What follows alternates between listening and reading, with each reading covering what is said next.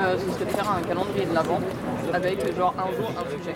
Il y a quand même un Et en gros, plus ce serait tout à l'heure. calendrier hein. Et en gros, ce serait ouais, euh, des trucs, euh, bah, le premier du pour le sida, tout ce qui est la sérophobie, machin et tout, et évidemment.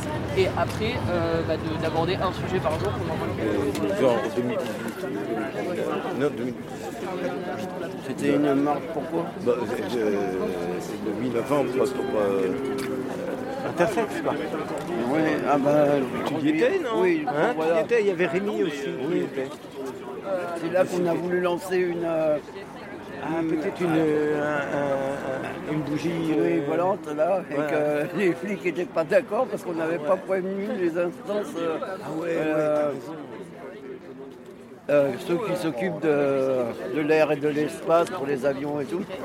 Faut leur prévenir parce que si ça, monte trop haut, ça peut peut-être. euh, Oui, mais ils l'avaient fait quand même.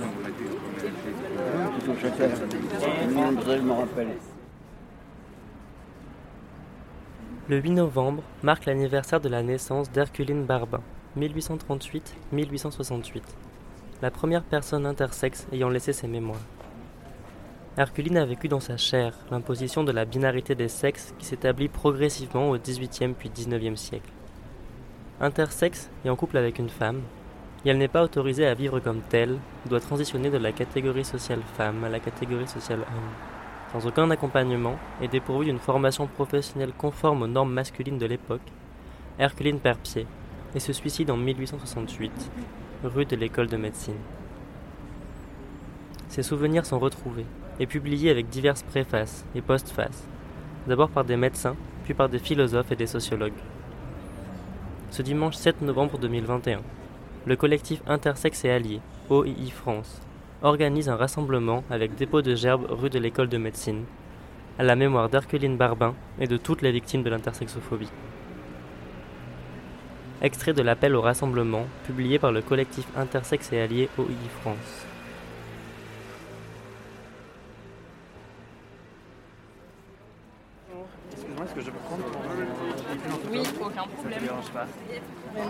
Intérêt, ça m'a pris des heures. Bah, Il y a trois couches là, ça se voit pas. si jamais elle vient, je peux le laisser Oui. Mais je vais, j'ai appelé quand même pour vérifier si elle vient ou pas. Peut-être qu'elle a sa place. Je ne sais pas. Parce que si elle vient pas, je le garde, mais si elle vient, je veux bien le laisser à quelqu'un. Ça fait deux ans que je lui donner. Je lui ai ramené de Russie. C'est un drapeau URSS avec France intégré en premier. Et je lui ai acheté en Russie. Ça fait deux ans que je dois lui donner. Et deux ans qu'il traîne avec moi.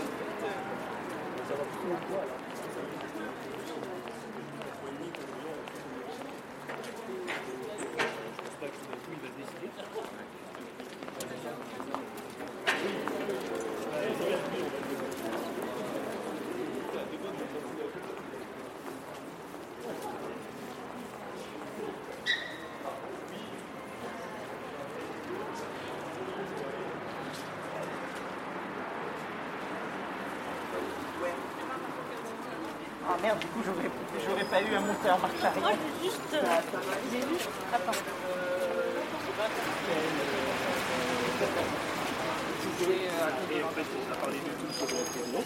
C'est pour ça que j'ai fini par redemander de nouveau un rendez-vous qui était un. Et euh, trois jours de travail, deux de repos, ce genre de. Oui, oui, oui. D'abord, bonjour et merci de nous rejoindre aujourd'hui pour ce rassemblement en mémoire d'Arculine Abel Barbin et de toutes les victimes de l'intersexophobie. Il y a un peu plus de 150 ans, Herculine Abel Barbin mettait fin à ses jours dans une petite chambre de bonne rue de l'école de médecine en nous laissant ses mémoires. Précédant la systématisation des mutilations des enfants et adolescents intersexes par le corps médical, son expérience s'inscrit déjà dans une époque de pathologisation et d'écrasement des réalités intersexes par la norme binaire. Depuis, ce sont des centaines de milliers de personnes intersexes en France qui ont souffert dans leur chair et leur esprit de cette norme arbitraire et contraire à toutes les connaissances scientifiques. En honorant le souvenir d'Herculine Abel, nous honorons celui de toutes les personnes intersexes victimes d'intersexophobie. L'intersexophobie, c'est la haine des personnes intersexes. Cette haine se manifeste dans l'obsession médicale à vouloir éradiquer les traits intersexes au prix de violences physiques, sexuelles et psychologiques lourdes et inefficaces. Elle se manifeste aussi dans l'incapacité de la société à accepter la diversité corporelle et les variations naturelles des caractéristiques sexuelles. Ceci surexpose les personnes intersexes de tous âges aux violences et aux discriminations. L'intersexophobie est fondamentalement ancrée dans des logiques patriarcales et racistes, validistes, homophobes et transphobes, une véritable théorie du genre qui refuse toute non-conformité au mythe de la binarité sexuelle, complémentaire et exclusive. La domination du corps médical sur nos vies et l'incapacité des parlementaires à agir pour le droit des personnes intersexes à l'intégrité physique et sexuelle à l'échelle nationale sont fondamentalement liées à l'appartenance du corps médical et des élus à la même classe. Le mouvement intersexe est né dans la conviction que faire part aux médecins des conséquences dramatiques de leur pratique suffirait à les changer. Mais leur idéologie est plus forte que le serment d'Hippocrate. Devant l'université de médecine, aujourd'hui, nous voulons leur en rappeler le début. Mon premier souci sera de rétablir, de préserver ou de promouvoir la santé dans tous ses éléments physiques et mentaux, individuels et sociaux. Je respecterai toutes les personnes, leur autonomie et leur volonté, sans aucune discrimination selon leur état ou leur conviction. J'interviendrai pour les protéger si elles sont affaiblies, vulnérables ou menacées dans leur intégrité ou leur dignité. Même sous la contrainte, je ne ferai pas usage de mes connaissances contre les lois de l'humanité. J'informerai les patients des décisions envisagées, de leurs raisons et de leurs conséquences. Je ne tromperai jamais leur confiance et n'exploiterai pas le pouvoir hérité des circonstances pour forcer les consciences. Nous déclarons ici que les médecins qui mutilent, hormonent, violentent les enfants intersexes en France sont en violation de ce serment et de toutes les lois et résolutions défendant les droits humains. Notre mouvement ne cessera pas tant que ces pratiques n'auront pas pris fin et que nos tortionnaires n'auront pas été condamnés. Pour Herculine Abel et toute notre famille intersexe.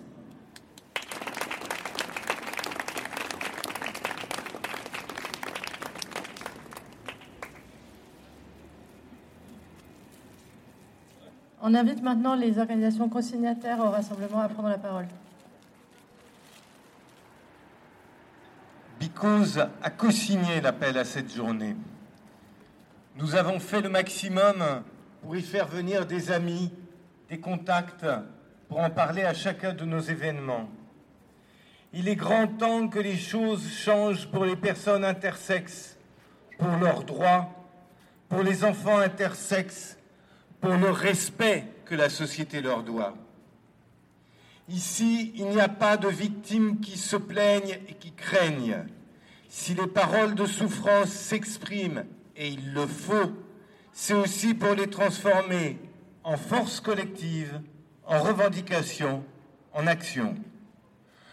Que chacun ici reparte avec la volonté de faire tache d'huile, de convaincre autour de soi, dans les sphères amicales et militantes, également pour faire connaître chaque contribution, chaque événement du collectif intersexe et allié OII France, et ainsi être au quotidien des alliés fiables et engagés du CIA.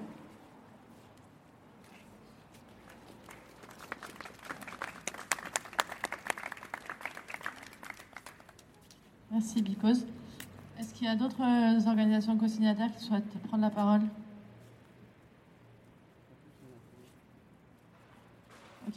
Donc, on va procéder au dépôt des fleurs en souvenir d'Herculine, Abel et de toutes les victimes de l'intersexophobie et on va faire ça devant l'école de médecine.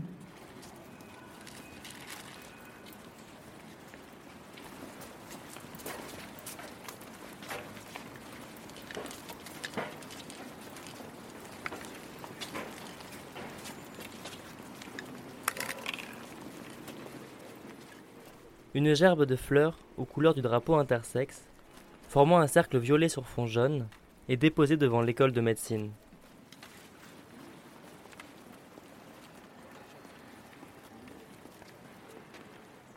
Une à une, les personnes présentes au rassemblement viennent déposer une fleur, jaune ou violette, en mémoire des victimes de l'intersexophobie.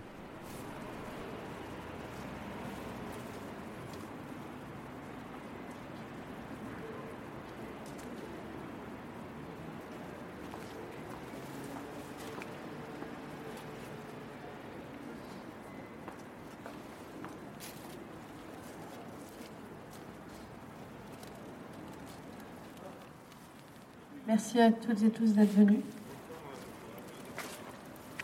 L'anniversaire de la naissance d'Aqueline Barbin, c'est demain et on vous demandera de partager également euh, les informations sur les réalités des luttes intersexes sur les, réseaux sociaux si vous avez des comptes, puisqu'on continue évidemment jusqu'à la fin de la quinzaine de visibilité intersexe qui se termine demain. Merci.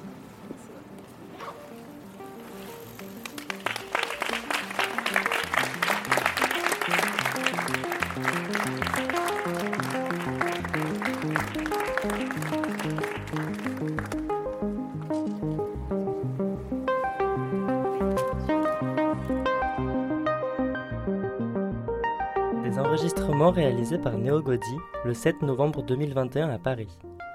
Cet épisode a été réalisé par Néo Godi. Musique Martin Schillekens. Sous les pavés l'Archive est un podcast produit par le collectif Archive LGBTQI, avec le soutien de la DILCRA, délégation interministérielle à la lutte contre le racisme, l'antisémitisme et la haine anti-LGBT.